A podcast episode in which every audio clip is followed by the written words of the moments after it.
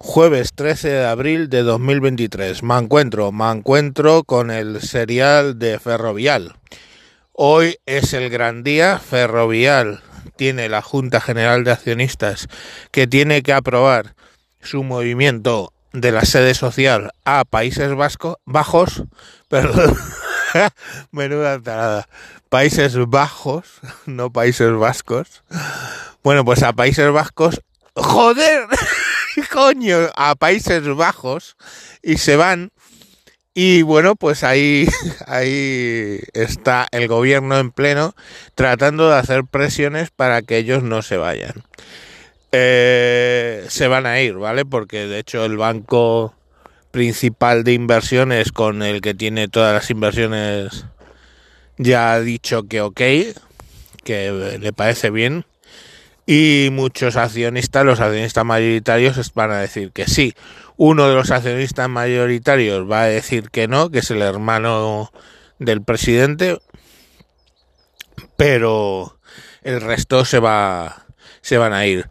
Eh, supongo que hagan un acta de separación, por lo cual tiene que eh, el hermano que no quiere irse mm, vender su parte de la empresa y ellos, Ferrovial, ya tiene el dinero para comprarle esa, esa parte a él, a ese accionista mayorista y a, todos los que estén en contra, claro, los que quieran juntarse al acta de separación. El acta de separación es cuando no está de acuerdo, pues que ellos quieren vender un, la, la, la participación en la empresa, ¿vale?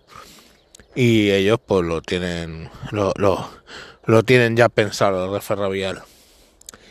Eh, el gobierno está haciendo una campaña brutal. De hecho, se dice que lleva 44 días sin cogerle el teléfono Pedro Sánchez al presidente de Ferrovial, una de las empresas más grandes de España. O sea, si llaman a Moncloa, se lo cogen porque de hecho llamó a Moncloa antes de tomar la decisión para que él lo supiera.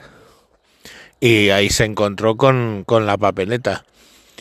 Eh, se ha especulado mucho de por qué se van. O sea, la explicación oficial básicamente es porque para poder estar en la bolsa de Nueva York no pueden estar en la de Madrid y una serie de cosas que no es verdad o no es así de verdad.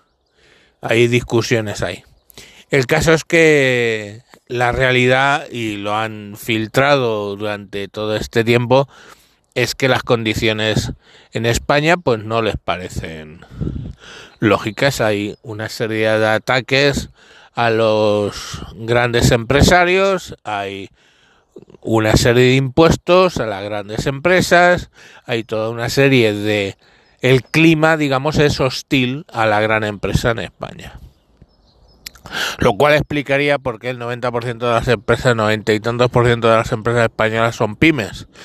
Pues porque no quieren o no les apetece o no les interesa prosperar grandes empresas en España. Es, es así, no sé.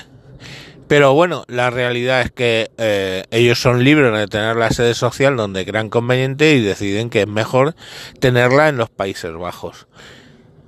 Nada más, no, no hay más explicaciones. Es a mí no me vas a decir dónde tengo que vivir. Si yo mañana, en vez de vivir en Galapagar del Caudillo, mmm, decido ir al Consejo del Condado, pues me voy al Consejo del Condado y nadie me puede decir, no, no te vayas, que no sea mi familia.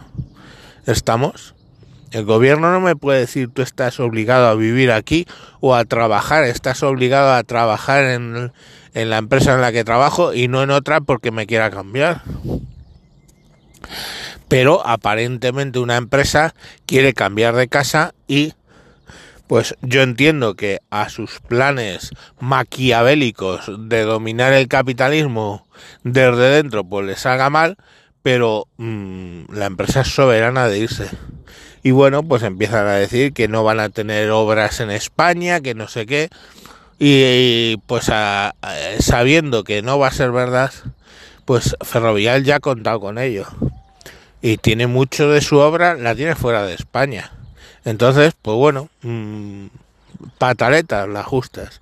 Los que tienen que decidir que son los de la Junta General de Accionistas, los accionistas de la empresa van a decidir. Y van a decidir hoy, pues probablemente a favor de moverse. Y ya está, no hay más, no, no hay más.